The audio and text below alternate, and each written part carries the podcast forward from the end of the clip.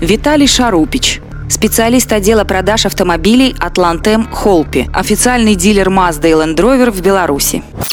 Подарила судьба дядю. История случилась со мной осенью 2009 года. Работаю я менеджером-консультантом отдела продаж автомобилей в автоцентре «Атлантем Холпи» в Минске. В то время в автоцентре было какое-то затишье, ни звонков, ни клиентов. А у меня вот-вот очередной день рождения. Как-то коллега из отдела логистики, встретив меня в коридоре, спросил «Ну как дела? Как продажи? Вижу, клиентов нет, работы мало». «Ну да, кризис, никуда от него не денешься», — посетовал я. «А ты, наверное, хочешь, чтобы кто-то позвонил и сказал «Хочу купить у вас пять автомобилей», и ты от радости под стол упадешь», — сострил коллега. «Было бы неплохо», — усмехнулся я и отправился на рабочее место. И вот через какое-то время раздается звонок. «Добрый день. Меня зовут Александр.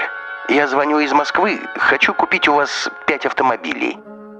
Я сразу заподозрил, что это мои коллеги. Разводят меня по полной программе. Только вот по голосу никого не узнаю, к тому же клиент немного картавит. Да, подумал я, подготовились неплохо, даже с дикцией поработали. Поддерживаю разговор с клиентом, интересуюсь, кому авто, для кого. Хочу подарить пять одинаковых автомобилей Mazda 6 своим племянникам из Беларуси.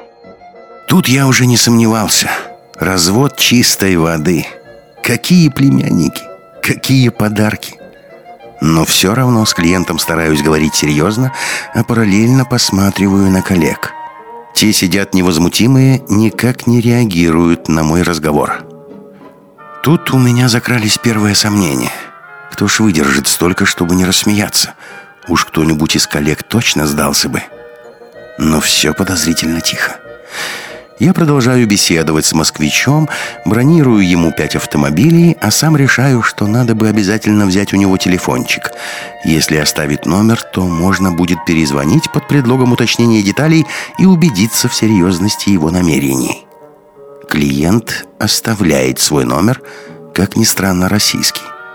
Попрощались, договорившись о встрече через пару дней в автосалоне. Рассказываю эту историю своим коллегам. Все начинают бурно обсуждать ситуацию, никто не верит. «Виталик, не будь ты наивным. Ну, такого не бывает». На следующий день я звоню клиенту, он все подтверждает и сообщает, что завтра встречаемся в автоцентре, куда приедет родня, в смысле племянники, будем смотреть автомобили и оформлять их. Встречу назначили на утро. В отделе продаж коллеги сделали ставки, поспорили на пиво, что никто не придет. Если честно, я и сам до последнего не верил, что встреча состоится.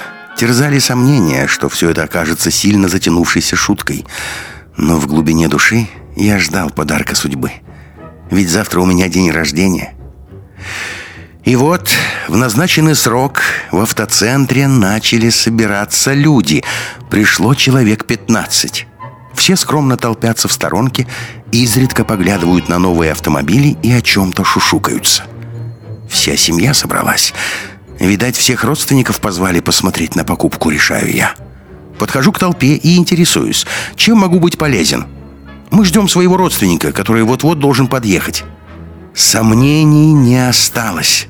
Это точно мои клиенты. Их уважаемый дядя задерживался, и они немного нервничали, но по всему было видно, что ждать его они готовы целую вечность. Впрочем, как и я. Вскоре появился дядя. Без лишних слов он оплатил пять новеньких одинаковых шестерок для своих племянников и еще кучу дополнительного оборудования. Все были счастливы. Дядя оказался очень обеспеченным человеком из Москвы, который решил сделать своим племянникам подарок.